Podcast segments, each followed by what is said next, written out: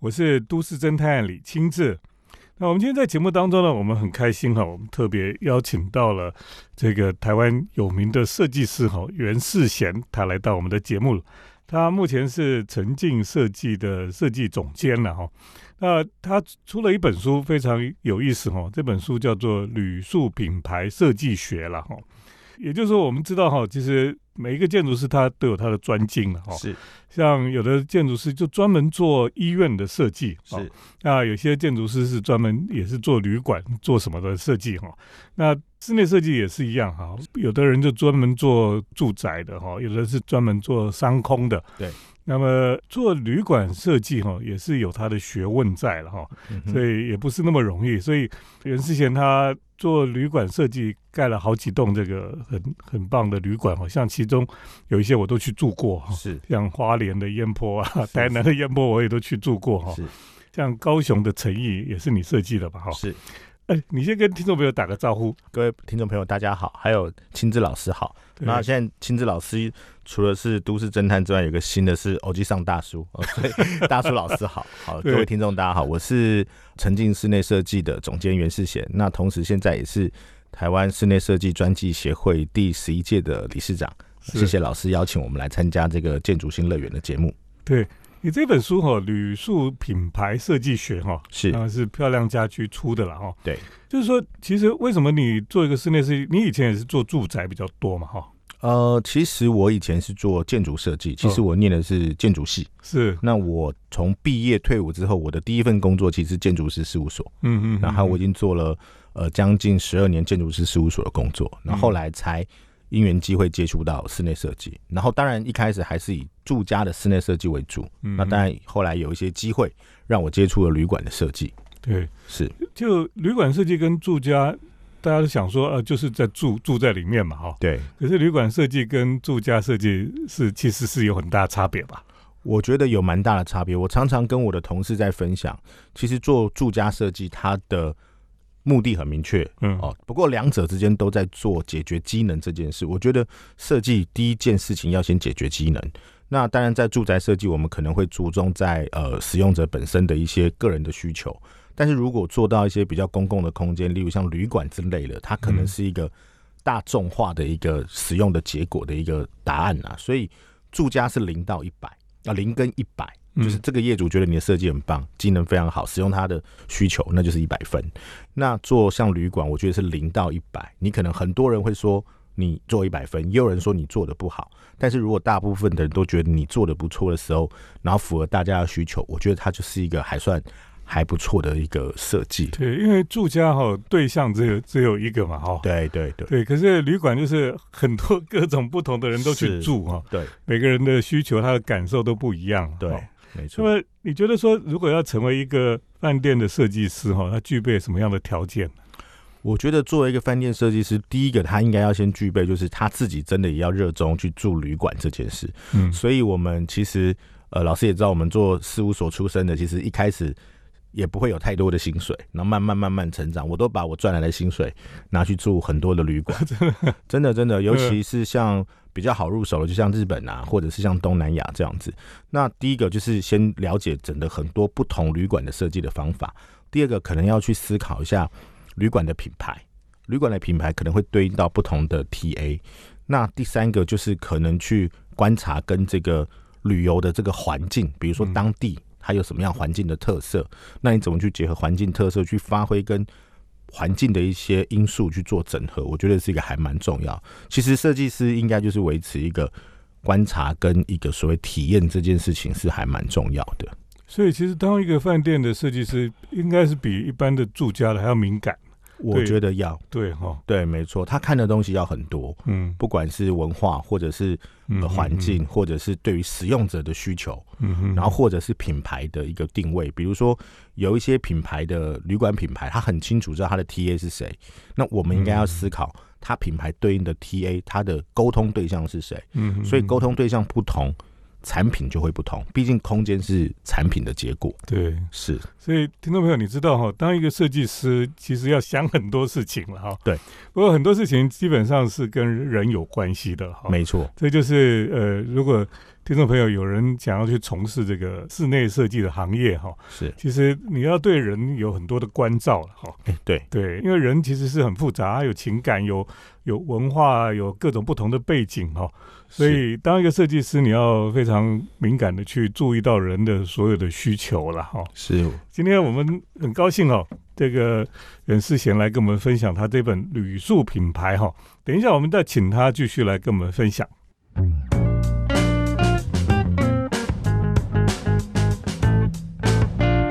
欢迎回到我们建筑新乐园节目，我是都市侦探李清志。我们今天特别好邀请到室内设计师袁世贤，他来到我们节目当中哦。他是现在台湾这个旅馆设计的专家了哈。不敢不敢，的确就是在室内设计里面还是有不同的专业了哈。是啊，旅馆设计的确是某一种专业的存在哈。我觉得其实很有趣哦，就是说你看现在台湾哦这些旅馆哦，很多都是。旧的大楼或者旧的办公大楼来改装的哈，是，所以你接到很多案子，其实它也不可能是一开始就是盖一个新的大楼，对，不是，大部分都是旧的资产在改变。为什么会这样子啊？对，没错，目前我们蛮多的业务也是这种类似 remodel 的一种项目。那大概目前会有几种状态来做这件事情，从呃都市的这种办公大楼去做改装，可能有两种状态。第一个就是在我们的业主里面有两种，一种就是所谓的重资产，一种叫轻资产。嗯，那所谓的轻资产就是它可能是呃旅馆顾问公司或者是品牌顾问公司，它可能取得一些标的物，然后让空间重新活化。那他们可能对于这个产品的定位，就希望发展成旅馆的方式，尤其在都会区，可能有一些商务的需求。那办公大楼通常隔间很快速，可以隔出房间不见得特别大的一个机能需求。那第二种是重资产，它可能本身去取得建物之后，它也需要去活化这样的空间。那因为旅馆其实它是容易被复制，而且它是被单元化的。那蛮多对于这种。投资单位来讲，他们可能就希望做成旅馆的一个经营方式哦。那可能再结合一些餐饮空间。对我们目前手上这样的业主的确占了不少。嗯，是的，可能就是说，你你这些重新 remodel 的的旅馆哈，对，很多是在比较老旧街区吗？不一定。其实目前我们西门町也有做，好，然后在东区也有一些。那不目前。有几个比较新的，都还是在都会区里面。嗯，但是建筑物可能有一些的确是有一有一定的年纪年代了，毕竟是在都会区里面。哦，那所以其实，在建筑物本身的硬体可能没有很好的状况之下，我们怎么样去发挥室内设计的一些特色，去让旅馆品牌变得不一样？对，像你在西门町有做案子。对，西门町有。西门町是哪一栋？呃，其实是像海霸王系列的，像城市商旅啊，这些都是我们有参与过的。是那个有一只金鱼的那个是你哦，帕帕维尔那个我做地下室哦。对，上面是另外一位叫叶玉清叶老师做的。我们做的是地下室，就是整个是地下室，全部是客房的部分。这这很有趣，因为我们台湾的人可能不太想说去住西门町，很。太吵了，这样哈。哦，对。可是香港人很喜欢去。是，当时这个案子做完，的确吸引到非常多背包客，尤其东南亚、香港，那也蔚为一个风潮。因为他们为什么喜欢住西门町？因为他们觉得那个还是一个文化潮流蛮聚集的地方。那他们可能不见得会像到信义区那么高级的地段，可是他们可能有一些次文化。的部分在那个区域产生，那年轻人还是蛮去那个地方，很热闹的，对消费啊文化这样使用，看起来也是蛮热闹。对我看很多香港人都喜欢去住西门町啊，对，尤其那个大金鱼啪啪会有那家，对他们就觉得说，反正 那跟香港有点像，啊。对，可能跟他的都市环境，对他们觉得哎，这个很有趣啊，就住在这种地方也不错。对，嗯，那本身室内空间也蛮有特色，因为呃楼上的房间叶老师是把它做成比较工业风格。哦，然后中间有一个餐厅嘛，我们有做了一个打狗爸的火锅店，嗯，然后地下室是一个，我当时定义是这个比较乌托邦式的一个正负零以下的一个空间，我做了一个比较暗黑色系的一个空间的 旅馆风格。对，其实那个也是我们做，就是让不同的风格在。那栋大楼本来是什么？好像也是一栋旧建筑。那因为我们的业主他是不断的取得他的产权，其实不止那一栋，包含像那个中山堂旁边那一栋以前的。力霸百货那一栋，对，其实那整栋其实也是目前也是他们的资产，所以也是改装成，对，后来改装成旅馆，对，也是得力庄。然后一楼也是有一个火锅店，地下室也是有火锅店，那楼上也是房间。因为的确哈，这么大的建筑物哈，要做成什么都很困难。是对，就当成旅馆是是一个不错的选项了哦。就是单元化嘛，我们就是卖单元的空间。是，那这些老旧建筑，比如说你们在设计时有有特别要注意的事情吗？哦，有，其实但第一个就是要结构哦，结构当然需不需要补强，我们也嗯做到一些需要结构补强。嗯，第二个就是机电、水电的部分，我们未来在厕所的配置，尤其那个干管的选择，嗯还有干管的走向，我们几乎都要重新配。是那我们哦就要用很聪明的方式，让这个干管不要多花成本，或者是多跑一些路径。我们要去思考我们干管的走线。嗯，还有第三个最麻烦、最常遇到高度。哦建筑物高度其实常常会不够。如果我嗯加上了排烟啊、排风等等的需求，会把高度吃掉很多。所以大家去到这种空间，会发现它的廊道基本上不会太高。哦，所以这个是先天的缺点呐、嗯，那总是会有这些要去克服掉的。嗯是这的确有很多学问 在里面哈。对它不是说像有的室内设计就只是做做表面而已哈。是它其实里面还有很多需要去思考、需要去解决的问题，哈比较实际一点。对对对，所以基本上哈，我我觉得其实你如果来读这本呃旅宿品牌设计学哈，我觉得是很有趣的。就是说，如果你对设计、对这个空间的设计有兴趣的人哈，是哎读这个书真的是蛮有趣的。就是说你你就发现说，设计其实还有很多的学问可以去思考的啦。没错，对，那我觉得好好的读这个书哈，哎，说不定有一些人他将来就就走向这条路也说不定。因为这本书我们也办了几场签书会，那我有一个回馈让我非常的讶异，也很开心，就是有读者他跟我说：“哎、袁总，袁总，我我接了一个小民宿，可是我不知道怎么做，刚好买你这本书，我就可以运用。那这种感觉就我就觉得很开心，就是有人可以得到里面的一些使用方式去解决他设计的想法。那我觉得好像可以真的去让大家理解说，哎、这件事情我们怎么开始怎么做，会是一件比较好入手的事哎，情。小民宿跟这种设计大旅馆有什么差别？其实我觉得基本逻辑差不多，但是可能在于数量的问题。可能我面临到的房间是两百间跟十间，但是在公共区或者是面临 TA 跟品牌这件事情的论述或思考，我觉得是接近的，只是规模相对比较小一点点。那民宿可以再个性化一些些，或者是再更品牌化一些这样子。嗯，对。好，我们等一下就继续请袁世贤来跟我们分享。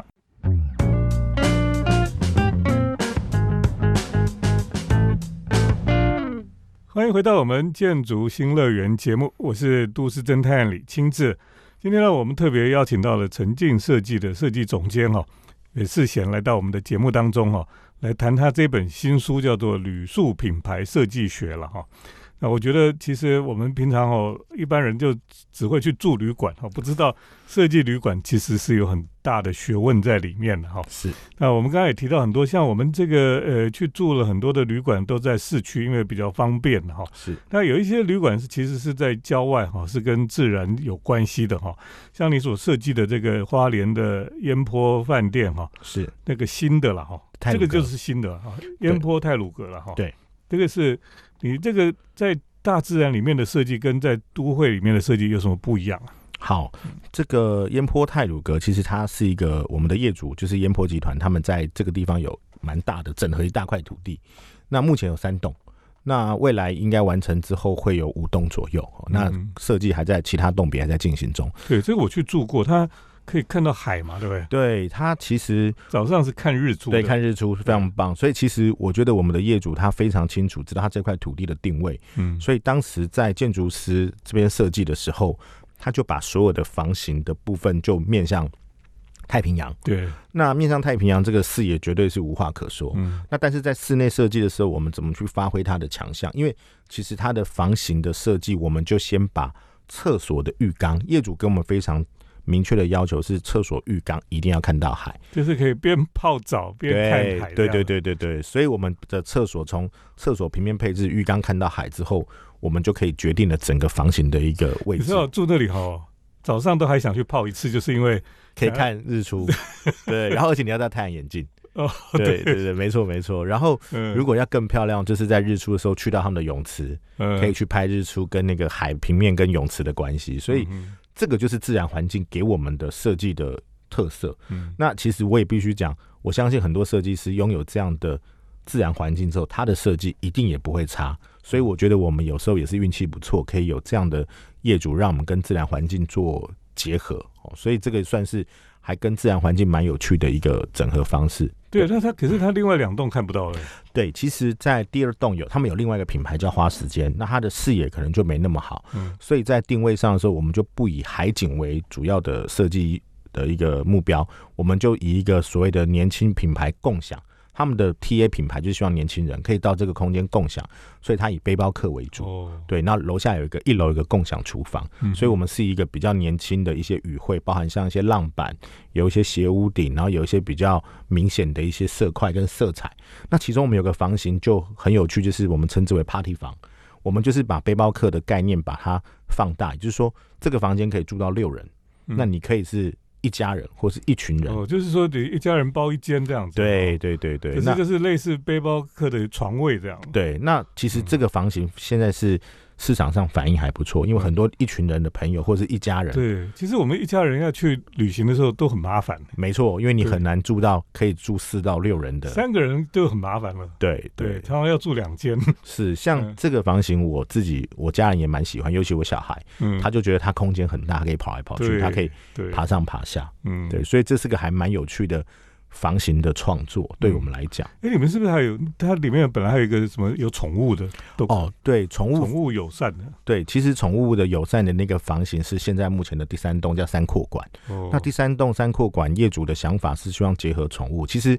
业主有给我们一个数据，就是现在台湾就是养毛小孩的数字已经超过比养小孩还多，对，已经超过出生数。所以我们在我们在路上常看到在天母看到有人在推娃娃车，结果里面都不是小孩，对，都是宠物，对 对。所以业主就觉得应该要一个友善宠物的房间，那我们就在三扩馆第三栋做了一个宠物专用的区。的确，现在很多人出去旅行啊，他就带他的宠物，可是要去住旅馆就很麻烦。对。所以有一个宠物的专属区，然后可以帮它洗澡，或者是宠物可以住在那个地方。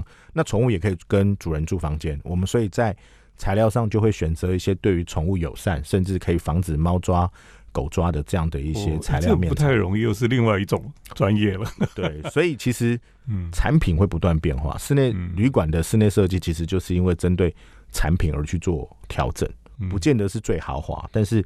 应该要最符合市场的变化才是比较重要的。所以，当一个室内设计师，特别做旅馆哦，要很灵光，要很会玩。对，就是说市场都一直在变嘛，哦，对，所以你必须要马上要跟得上时代，或是说你要帮业主解决很多的问题了。是，尤其我们要也要观察到，然后跟业主可以站在同一个角度去解决一个问题。我觉得业主会觉得这个设计师是他找的很值得。嗯嗯嗯，没错。所以你做了这个旅馆的室内设计，这样做已经多久了？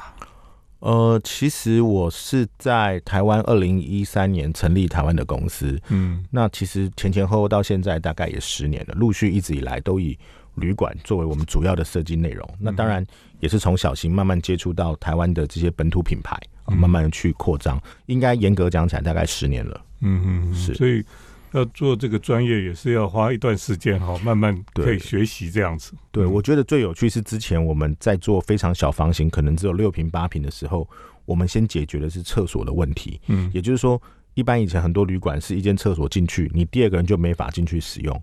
但是厕所有马桶、洗脸台、淋浴间、浴缸，我们后来在思考怎么把这个四件组重新拆组，变成。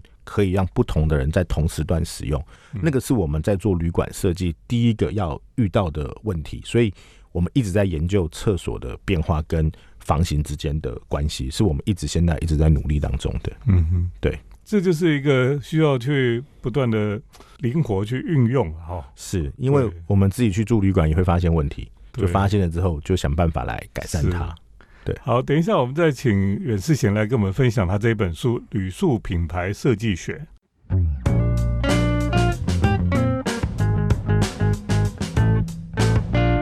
我是都市侦探李清志，我们今天专门来谈旅馆哈，旅馆的设计。今天这个设计师袁世贤他来到我们的节目当中哦。他写的这本书叫《旅宿品牌设计学》啊，是啊，这本不是只有讲这个室内设计而已了哈，它主要在讲这个品牌了哈。是，呃，旅馆的品牌是怎么来定义啊？OK，这个跟大家报告一下，其实品牌这件事情是我们在思考旅馆这件事情。其实我们会选择住旅馆，大部分的使用者都会决定说：“诶，我想要住哪一家的旅馆。”嗯，那其实它的品牌背后对应的是你跟消费者的沟通，然后你希望透过这个品牌的选择，你可以得到什么样的结果，或者什么样的度假方式，或者是旅游方式。Anyway 是。商务或者是休闲，嗯，那我们在台湾开始接触旅馆，我们目前所接触到的，的确也是台湾的本土品牌。那本土品牌，我们遇到一些，我们自己后来在整理的时候，我们发现其实很多业主是想要再做一些提升，既有的品牌做出一些扩充跟提升，或者是它的客源的调整跟变化。哦，那例如像我们为什么会以品牌这件事情当做一个切入点，就是其实旅馆的室内设计它有很多方法。可是我们想要沟通的是，我们去了解品牌它对应的 TA 关系之后，嗯，我们会面临到我们的产品，产品就是空间。哦，例如说，像我们做一些都会型的，像我刚刚讲城市商旅啊，或者是像得力庄，然后这样的一些品牌的空间的时候，它对应的就是年轻族群，嗯，所以他的房间不用太大，嗯，哦，他房间就是精简，然后够住，但是它有不错的餐厅。那他的 TA 就很明确，所以才会有这样的空间产生。就像刚刚亲自老师说，为什么会有这么多东南亚或香港的客人想要选择这样的房型？嗯，所以它的优点一定是都会区，交通方便，靠近捷运站。那比如说像比较具风景一点点，比如像刚刚泰鲁阁的烟坡，它的族群就很清楚，他希望选择是可以消费高单价，嗯，然后可能是具有消费能力，对于生活品质有要求的。所以他选择了在海边的房型，那海边的房型，他就希望跟自然环境做结合。那这样子其实群众就有区别，那品牌对应出来的结果就会有一个分区。那这样子我们的产品就会有对应的关系。所以我想要从这样的关系跟内容去切入我写这本书的一些想法。那不见得是室内设计师，那有很多可能是旅馆的投资者，或者是对这个产业有兴趣的人都可以去参考的一本工具书。对对。我觉得哈，这个其实一个旅馆它品牌的塑造哈，其实室内设计真的也是非常重要的一部分哈。是，对啊，因为我们去住旅馆哦，这看到的或者是你住在里面，都是就是这个设计师他他想出来的嘛。对，也的确，这个你如果仔细去思考的时候，你发现哈，呃，旅馆的设计真的是一个一门大学问哈，蛮多心思在里面。对对，然后。要做一个成功的旅馆设计的设计师哈，的确也是不太容易哈，而且你要取得这个业主的信任哈，没错，然后要不断的帮这个业主来想很多的事情，怎么样提升这样子，是，呃，这真的是一个很不简单的一件事情了哈。是。我们平常比较多都是看到都是住宅了哈，啊对，呃，住家的设计啊，或者是比较炫的一些商空啊等等的哈，其实旅馆的设计的确是一个很特别，然后也是。值得哈更多去探讨的一个领域了哈。其实可以耕耘啊，因为像对我们公司的团队，其实公司不会，也不是只有我一个人，我们是有一个团队，是，然后好几组设计师，大家都会一起去共创里面对于旅馆的一些想法。对，对我觉得那你做旅馆设计有没有很大的乐趣？哎，其实有哎，也就是我一直乐此不疲，因为我每次遇到个新的案子，我都觉得，哎，我要怎么开始帮业主打造这样的品牌，或者是他的逻辑，像。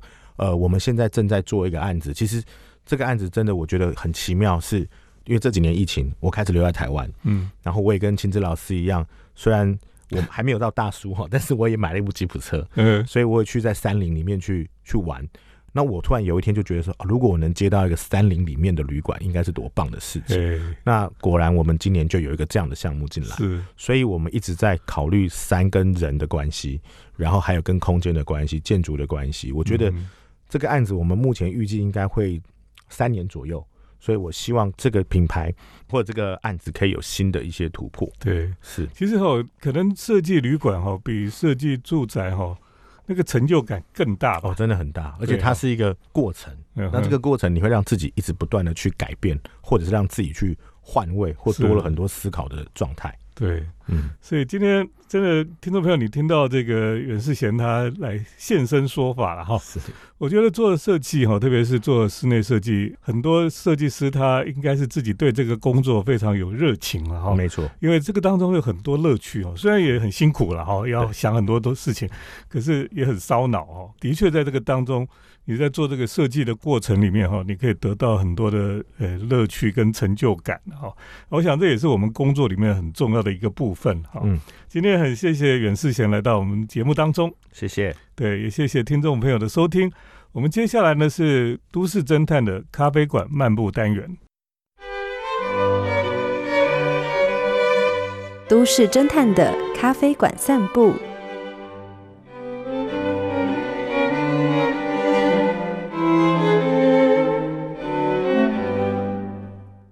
来到我们都市侦探的咖啡馆漫步单元，那么今天在都市侦探的咖啡馆呢，要跟大家来介绍有一间，其实在台北的城中区啊，啊，台北的城中区是非常有趣的一个地方哦，因为有很多历史建筑啊，那我很喜欢到城中区去漫步，结果呢，在城中区的巷弄里面呢，有一天呢，就发现了有一家非常隐秘的咖啡店这家咖啡店呢，就在我们一般哈，像这个城中区里面的小巷子里面，然后你很难想象说这里面会有什么样的咖啡店在里面。结果呢，里面居然发现了有一间老房子里哈，叫做富富的咖啡馆。那这一家咖啡店呢，基本上呢进去之后呢，你就可以感受到一种很像在台南那个老房子的复古的一种氛围哈。原来这个房子本来就有一点昭和味道的建筑了哈，而且是两层楼的，像那个楼梯都是洗石子的哈，那个感觉非常的复古哈。那在里面呢，就开了一家，就是类似在昭和时代的吃茶店一样，非常简单的装潢啊，可是却非常的用心了哈，包括这个桌椅啦，或是灯具哈。你可以去看它的灯具哈，都是那个早期的那种玻璃罩子哈，而且呢，那个线条就是比较是 Art Deco 时代的线条了，所以非常的优雅。而且呢，它的窗户哈都有白色的纱布哈的窗帘，白纱的窗帘，那么就把户外那个市城市的喧嚣主角在户外，而且呢，让那个射进来的光线哈。就更为柔和了。那躲在里面呢，喝咖啡哈，吃甜点哈，就是有一种突然就是跑到一个与世隔绝的地方哈，那种感觉。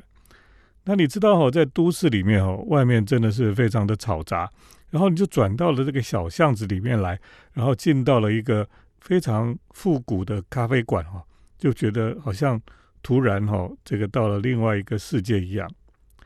那么这一家吃茶店哈，就是它的甜点哦，是非常的厉害了哦。那它有这个水果卷哦，然后呢也有很多的厉害的蛋糕。那么最厉害就是哈，它有所谓的 puffing 哈，帕菲了哈，呃，水果帕菲，当然水果都是当季的，所以这个当季的水果呢。在这个当中哦，就有很多不同的水果，它组合成像一个水果的百汇一样哈。那么加上这个甜点，那另外呢，它里面的布丁哈也是非常厉害。